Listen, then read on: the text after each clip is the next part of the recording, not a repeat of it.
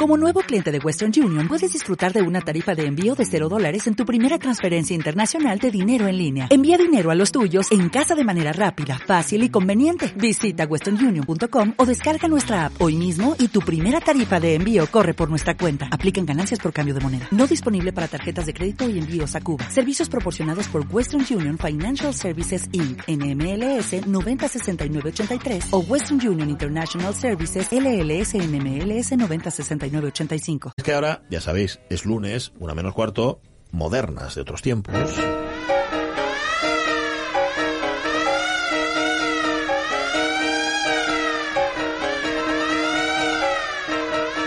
¿Cómo estás, Carlos La Peña? Muy buenos días. Pues muy bien, muy bien. Espero que a mí no se me corte la comunicación porque yo pago el teléfono. ¿Quieres decir que a lo mejor Jorge no lo... Bueno, no vamos tampoco a, no sé. a extrapolar aquí. Vamos a, dejarlo ahí está. Ahí está el comentario hecho. Hoy estuvimos aquí como más de dos meses, ¿no? Con Gloria Fuertes. A ver, entre, una, entre una cosa y otra, porque había mucho que contar y también porque hubo entre medias algún lunes que no... Y bien ganados. Y ¿eh? bien ganados, la verdad es que sí. Vale, pues hoy toca, le toca a Carlos La Peña y a nosotros también cambiar de moderna.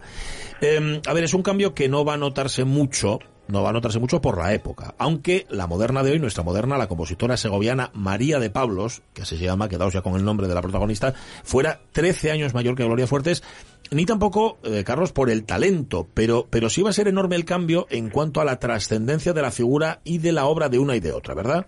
Sí, porque vamos, mientras Gloria Fuertes, a base de talento, es verdad, y de perseverancia, consiguió convertirse en la poeta más conocida y querida de su tiempo, por más que le pesara y aún les pese mm. a, a, los petardos de académicos de la Real Academia, pues la compositora segoviana cayó en el olvido casi antes de empezar. Y eso que en su momento, en los pocos años que se dedicó a escribir, a interpretar y a estudiar música, alcanzó cotas de reconocimiento que aún estaban muy lejos de ser habituales para una mujer.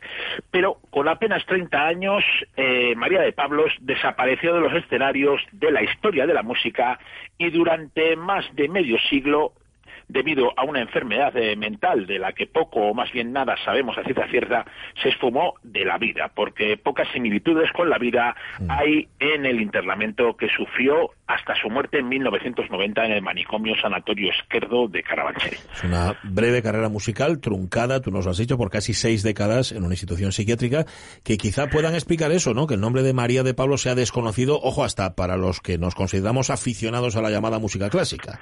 Sí, vamos, hasta, hasta 2016, cuando el historiador segoviano Mariano Gómez del caso, lamentablemente ya fallecido, publicó su libro María de Pablo Cerezos, compositora musical segoviana, Un genio mal logrado, nuestra moderna no aparecía ni siquiera en Google, donde figúrate que salgo hasta yo, ¿no? Ah.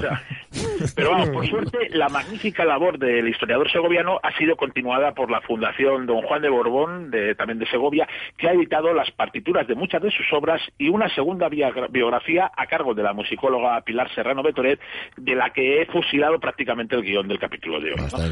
Eh, también he ha publicado este año un disco de música de cámara que complementa, que además me lo han regalado, ah, al que, eh, que complementa al que sacó el año pasado el Festival de Música Española de León, que incluía sus obras orquestales y además, vamos, este lo vendían por un euro, o sea que tampoco es mm. difícil de, encontrar, ¿no? Así que, por fin, después de más de 80 años, podemos escuchar la música de María de Pablos. ¿Qué es esta?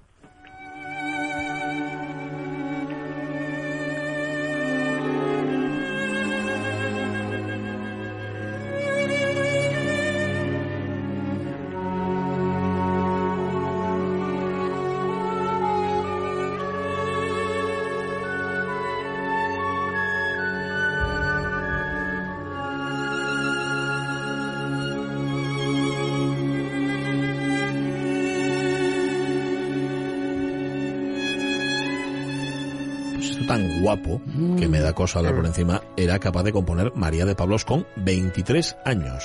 23 años, esa está la obra de fin de estudios, es el poema sinfónico Castilla, inspirado en el texto homónimo de Manuel Machado, que le valió nuestra moderna, y la verdad que no nos extraña, el premio extraordinario en el Conservatorio de Madrid en junio del año 1927. Dice José Luis Temes, que es el director de esta versión, que esta obra tiene una armonización insólita para su época, una orquestación formidable. Pero bueno, ya tendremos tiempo de hablar de este poema sinfónico de Castilla, porque ahora, eh, Carlos, lo que toca es empezar por el principio. Vamos a empezar por el nacimiento. Sí, vamos, porque María de la Fuente Hermosa de Pablos Cerezo en adelante será llamada María de Pablos, nació en Segovia el 8 de noviembre de 1904. Era la mayor de las tres hijas del matrimonio formado por el funcionario de correos Pablo de Pablos y el ama de casa Manuela Cerezo. El de las tres hermanas de Pablos es un caso nada habitual en la España de la época, porque las tres recibieron una amplia formación académica gracias al interés del padre porque pudieran realizar una carrera profesional y que no tuvieran que depender de ninguna manera de un hombre. ¿no? Para facilitar esta formación académica y también por el traslado laboral del padre, en el verano de 1914, antes del comienzo del curso académico, toda la familia se marchó a vivir a Madrid. Este septiembre de 1914, María de Pablos ingresa en el Real Conservatorio de Música de Madrid. Conservatorio, a ver, en el que las mujeres, esto lo decía el reglamento, ¿eh? solo podían matricularse en los estudios que tenían que ver con canto, con piano o con arpa, ¿no? Sí, pero afortunadamente ya en, aquel momento ya una cosa es el reglamento y otra lo que verdaderamente sucedía. Cuando nuestra moderna entra en el conservatorio era normal que las mujeres pudieran estudiar armonía o composición. Otra cosa es que fuera habitual, especialmente en composición. ¿no? Pero el caso es que en 1921 eh, nuestra moderna comienza a estudiar composición con Conrado del Campo y además de ver muy bien. Pero, pero la educación musical no es la única que sigue nuestra moderna, que en el año 1926, en el verano en concreto, ganó una oposición por oposición una plaza de funcionaria como auxiliar femenina de correos. Desde 1918 también es verdad, Correos se convirtió en el primer departamento de la administración pública en el que una mujer podía ser funcionaria. Eso sí, solo como auxiliar y cobrando bastante menos que un hombre. Mm. María de Pablos mantuvo su plaza de funcionaria hasta, hasta su jubilación en 1969, aunque lógicamente estuvo de baja todos los años que estuvo en el manicomio.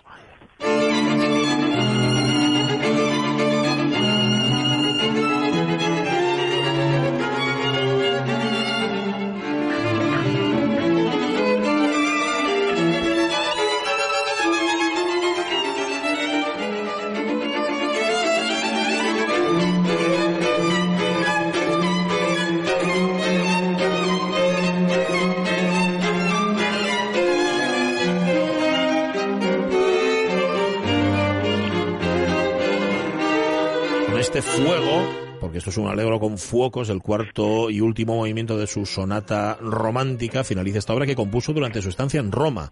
Estuvo pensionada por la Real Academia de España en Roma, la capital de Italia. La obra fue estrenada con notable éxito, además, allí el 26 de mayo de 1929 en el concierto de inauguración del nuevo local de la Casa de España en Roma.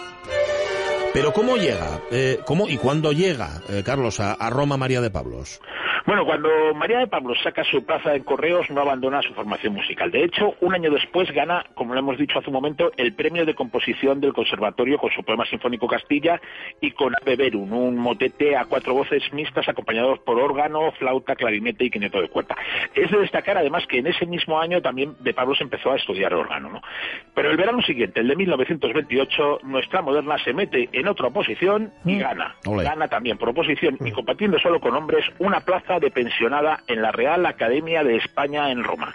Esta beca permitía a jóvenes artistas ampliar sus estudios artísticos en Roma, con pensión completa en la residencia durante cuatro años, aunque después del primer año estos estudios se podían llevar a cabo en cualquier otra capital europea, lógicamente fuera de España. María de Pablos fue la primera mujer en ganar este pensionado. La primera, y claro, como suele suceder con las pioneras, nuestra moderna aún sin querer, tuvo que abrir caminos, claro. Sí, vamos, imagínate en la pacata sociedad española de los años 20, pues una mujer soltera que vive con un grupo de jóvenes solteros bajo el mismo techo, ¿no? España, y de eso ya se habían encargado sus curas, no estaba preparado para ver cómo una mujer que se, que se emancipaba de su familia sin casarse para sumergirse en el ambiente de aprendizaje de una institución como, como la academia, donde además uno de los principales alicientes era el contacto estrecho con otros estudiantes de diferentes disciplinas. El caso es que la institución no estaba preparada para acoger a una mujer y que ésta cumpliera con lo que la sociedad le exigía. Nuestra moderna pues tuvo que protagonizar un cambio histórico sin tener conciencia de las hostilidades que iba a tener que combatir por ser mujer en un espacio creado por y para hombres. María de Pablos tuvo que integrarse pues así de aquella manera en la academia y pedir excepciones que le permitieran cumplir con su cometido como tener un dormitorio alejado de los hombres mm. en el que no podía entrar nada más que ella o ser acompañada en las noches que regresaba tarde de la ópera, ¿no? Incluso pues pidió vivir en un piso fuera de la residencia, pero como esto no fue posible, pues nuestra moderna acudió al pensionado con doña Manuela, con su madre, mm. como guardián de su moral y su decencia. Pese a los problemas que le surgen por vivir en un mundo pensado solo para hombres, nuestra moderna estudia, compone y asiste a ensayos, conciertos y conferencias. El director de la academia, Manuel Blay, debe estar contento con los logros artísticos de ella y le encomendó una participación destacada en el concierto de inauguración de la nueva Casa de España en Roma, que se celebró el 26 de mayo de 1929. Allí nuestra moderna estrenó lo que había sido su primera obra como pensionada, esta que escuchamos, la sonata romántica, y, además, pues de Pablo se interpretó como pianista la danza de la y la danza del amor brujo de Manuel de Falla. A los pocos días, en el Augusteo, la, la mítica sala de conciertos romana que fue demolida en 1936, también sonó con notable éxito el poema sinfónico Castilla y una segunda ejecución de la citada sonata romántica.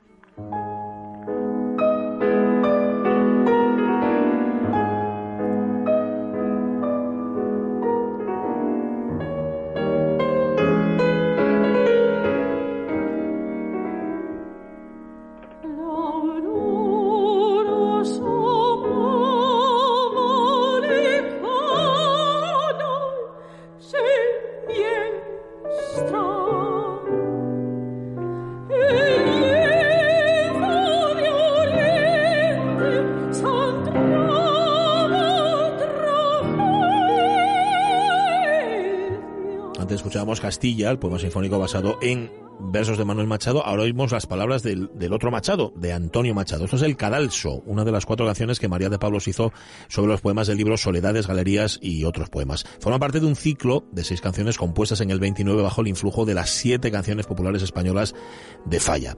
Estas están escritas en Roma, pero Carlos María de Pablos prefería seguir su pensionado no en Roma sino en París. Sí, porque una vez cumplido el primer año ya se podía, podía continuar en otro sitio y, ella eligió París y en concreto la École Normale de Musique donde va a, estudiar ni más ni menos que con Paul Dica, que no solamente era el autor del Aprendiz de Brujos, sino que además mm. era el gran maestro de composición de, su momento, vamos, el tipo que había presentado a Falla, a, Albeniz y a Debussy, de ¿no? Pero María de Pablo, sin cumpliendo sus obligaciones y jugándose el pensionado, tardó más de lo previsto en llegar a París, pero la ocasión lo merecía. Unión Radio, la cadena de emisoras que luego sería la cadena SER, le había ofrecido retransmitir un concierto con su música, una oportunidad música para que su obra se escuchara en toda España. El concierto tuvo lugar el 28 de febrero de 1930 y la propia compositora dirigió la orquesta en sus dos apuntes para orquesta de cuerda y violín y cello eh, respectivamente. También se interpretaron con gran éxito la sonata romántica y las seis canciones sobre poemas de Antonio Machado y de Díaz Canea. Y que fue un concierto importante importante, claro, y a María de Pablos la, se había convertido tal vez en la primera directora de orquesta de España. Pero Claro, el director de la academia, Manuel Blay, le exigió que cumpliera con premura, vamos, que se diera prisa porque tenía una obligación, tenía que irse a París, fundamentalmente. Sí, vamos, y eso fue lo que hicieron, pues madre e hija otra vez, ¿no? En la capital francesa, de Pablo estudió con, con Paul Descartes, y en la misma, y en su misma clase había otros tres compositores españoles de su edad, eh, Joaquín Rodrigo, Jesús Arambarri y Arturo Duo Vital. Nuestra moderna percibe una, recibe una buena calificación y eh, anota su progreso apreciable en estos tres últimos meses. Más expresiva, en su opinión, fue su maestra de armonía, la pedagoga musical más influyente del siglo XX y la predilecta de aquí de moderno de otros tiempos, Nadia Boulanger, ¿no? que escribió en el boletín de calificaciones de nuestra moderna aquello de muy música, muy interesada, ha hecho un gran trabajo lleno de imaginación, tiene reales dotes artísticas.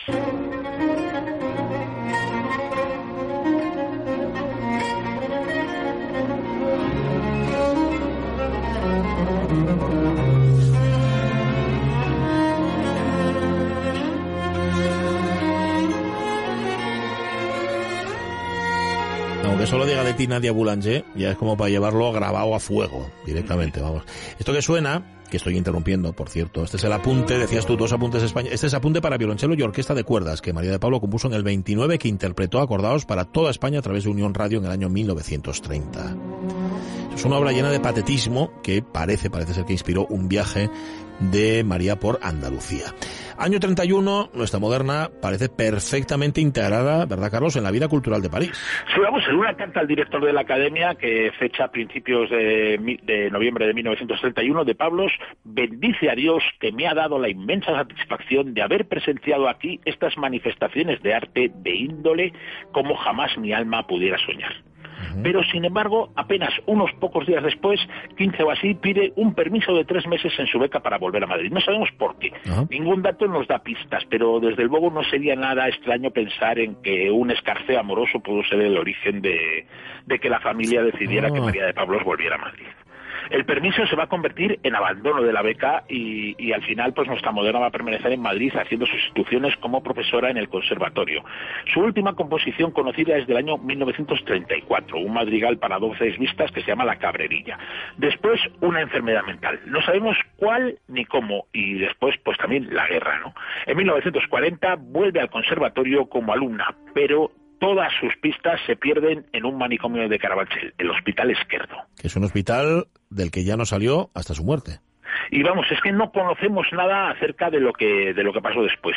Apenas que en su casa eh, no se volvió a hablar de ella y que solo su madre, que siempre llevaba en el bolso dos fotos de su hija, que ya no la reconocía dirigiendo a la Orquesta de Cámara de Santa Cecilia en Roma, la visitaba todos los viernes. María de Pablos murió el 1 de noviembre de 1990, cuando ya hacía más de medio siglo que sus obras no sonaban ya ni en su cabeza. ¿no? Ahora, por fin, esa música vuelve a sonar, así que escuchémosla, joder, que no nos arrepentiremos.